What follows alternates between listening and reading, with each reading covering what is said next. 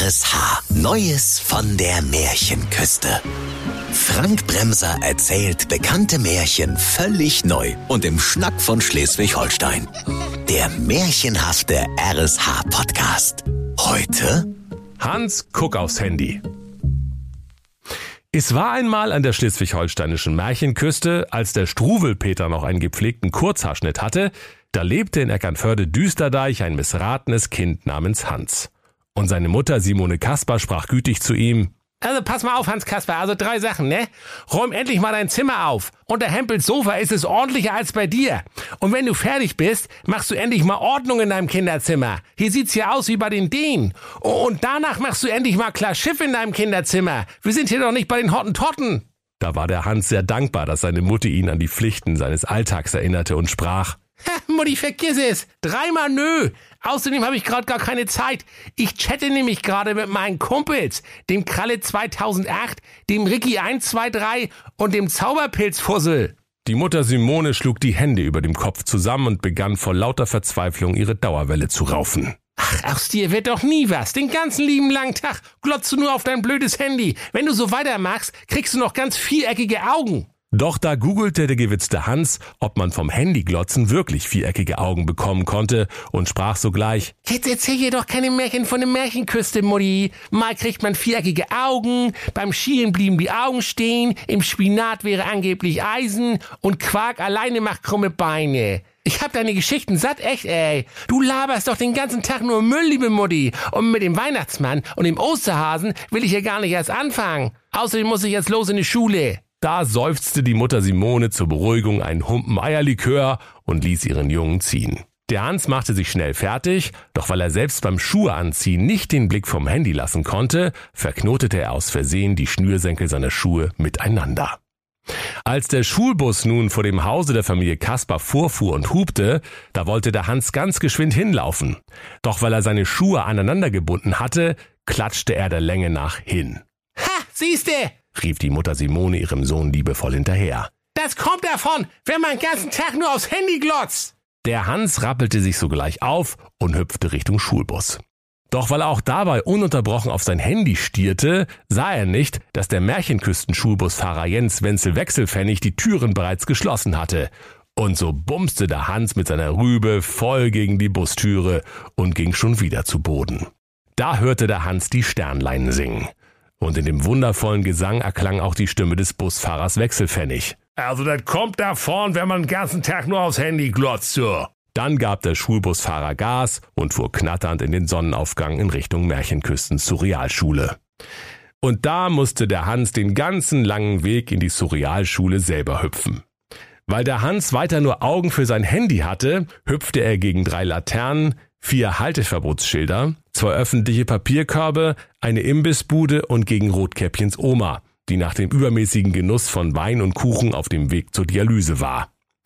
Die Biologiestunde hatte längst begonnen, als der Hans mit hochrotem Kopf und ein paar Beulen in der Surrealschule ankam. Auf der geschmolzenen Schuluhr, die im Pausenhof über einem Ast hing, war es bereits halb neun. So hüpfte der Hans im Schulhaus die Treppen hinauf, ohne auch nur eine Sekunde den Blick von seinem Smartphone zu lassen. Kaum war der Hans ins Klassenzimmer gehopst, fiel er auch schon über das Schulskelett aus Plastik, das sich klappernd in seine Bestandteile zerlegte.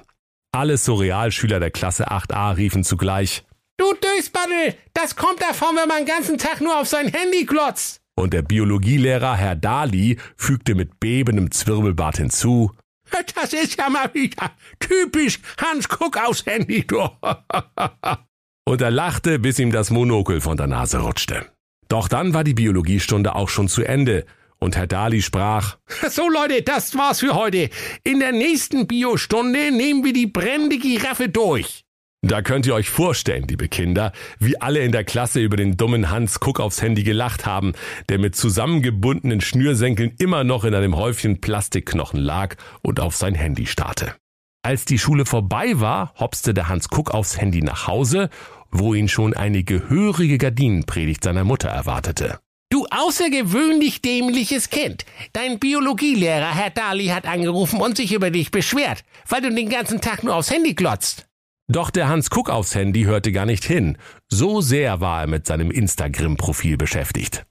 Da wusste die Mutter Simone Kasper nicht weiter und setzte ihren Hans Kasper zum Verhungern im tiefsten, finstersten Bad Segeberger Märchenforst aus, wie es gute alte Märchensitte ist. Einsam und alleine hüpfte der Hans mit seinen zusammengebundenen Schnürsenkeln orientierungslos durchs Dickicht. Gelegentlich fiel er auf die Nase, weil er über eine Wurzel, einen zipfelmützigen Schrat oder einen fluchenden Gnom stolperte. Nachdem er sieben Tage, sieben Nächte und 3,14 Minuten im Kreis gehüpft war, da fiel es ihm wie Schuppen aus den Haaren und er schlug sich mit der flachen Hand gegen die Stirn. Ey Mann, Alter! Memo an mich selber, Diggi! Wie blöd bist du denn? Tut das Not, dass ich hier ständig orientierungslos rumhopse? Das könnte ich doch wirklich einfacher haben. Und weil er ja ohnehin schon ununterbrochen auf seinen Handybildschirm guckte, da öffnete er Google Hupf Maps und ließ sich vom lieben Steve Jobs im Himmel nach Hause navigieren. Als seine liebe Mutti Simone ihn erspähte, da rief sie voller Freude, Oh Mann, ich sehe ja wohl nicht richtig. Was machst du denn schon wieder hier, du Plattfisch? Selbst zum Verhungern bist du zu dumm. Aber gut, dass du vorher noch mal heimkommst. Da kannst du endlich mal dein Zimmer aufräumen.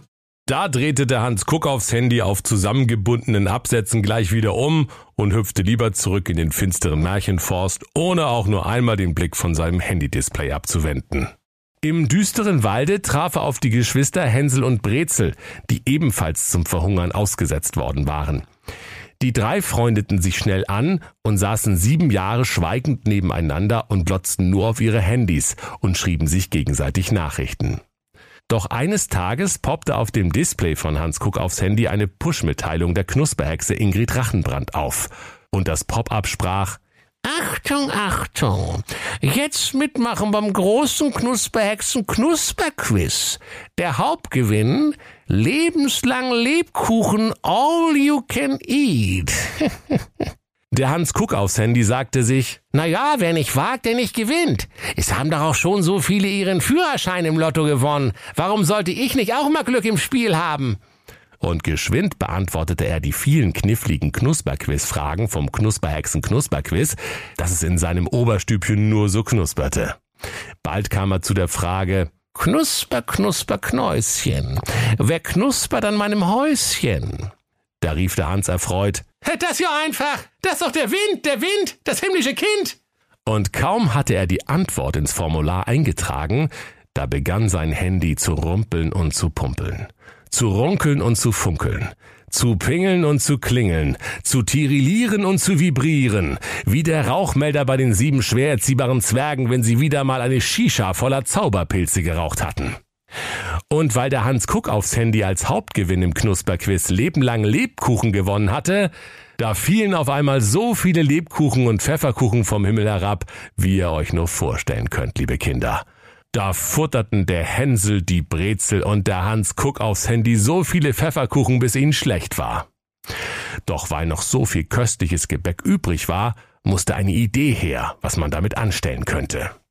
Die Brezel rief, Los, wir bauen uns ein Pfefferkuchenhäuschen! Doch Hänsel winkte ab und sprach, Nee, das ist doch voll lame. Pfefferkuchenhäuschen gibt's doch schon. Wo ist denn hier die Innovation, ey? Der Hans Kuck aufs Handy hat eine bessere Idee. Ey, Diggi, hör zu. Ich mach einfach einen Pfefferkuchen-Online-Shop auf und verklingel die Dinge an der ganzen Märchenküste. So wurde der nichtsnutzige Hans Kuck aufs Handy mit seinem Pfefferkuchen-Online-Shop in 0, nix der reichste Jungunternehmer auf dem gesamten schleswig-holsteinischen Globus. Eines Tages bekam Hans eine Großbestellung von König Mandelkern, dem Gebrannten. Da dachte sich der Hans Kuck aufs Handy. Oh, Leute, meinem Herrn König tropft der Zahn nach meinen Pfefferkuchen. Den Auftrag liefere ich mal besser persönlich aus. Dann lud er sich eine Hucke voll Lebkuchen auf den Buckel und hüpfte mit zusammengebundenen Schnürsenkeln und unablässig auf sein Handy starrend zum Schloss des Königs. Immer wieder hörte man ihn rufen. Ach, so ein Schied mit dem Schied. 200 Puls hab ich bald. Oh, dauernd fliege ich auf die Nase. Als er schließlich an der Torwache vorbei vor den Thron von König Mandelkern dem Gebrannten purzelte, da sprach der König weise, ja, wer hat denn diesen Trottel hier reingelassen? Doch kaum hatte der König die Pfefferkuchen gekostet, da rief er entzückt, Schied in den Büchs, ist das lecker, Leute! Äh, sag mal, hast du noch mehr von den Dingern? Ja, freilich, euer Ehren, so viel ihr wollt. Ich will euch euren majestätischen Wanst mit Lebkuchen füllen, bis ihr gar nicht mehr vom Thron runterkommt. Äh, das klingt gut, rief der König mit vollem Munde. Du wirst mein königlicher Pfefferkuchen-Hoflieferant. Und, und zum Dank spendiere ich dir meine Tochter. In einer halben Stunde wird geheiratet. Da wurde Hans Kuck aufs Handy mit der schönen Prinzessin Friederike Mandelkern vermählt. Ob die nun wollte oder nicht. So war aus dem nutzlosen Hans Kuck aufs Handy trotz seiner Handysucht doch noch etwas geworden. Und abends, wenn er mit zusammengebundenen Schnürsenkeln bei Prinzessin Friederike im Himmelbett lag und auf seinem Handy dattelte, da kam es nicht selten vor, dass die Prinzessin rief, Was stimmt denn mit dir nicht, Hans Kuck aufs Handy? Muss ich mir erst ein iPhone auf die Stirn tätowieren lassen, damit du mich überhaupt mal anguckst?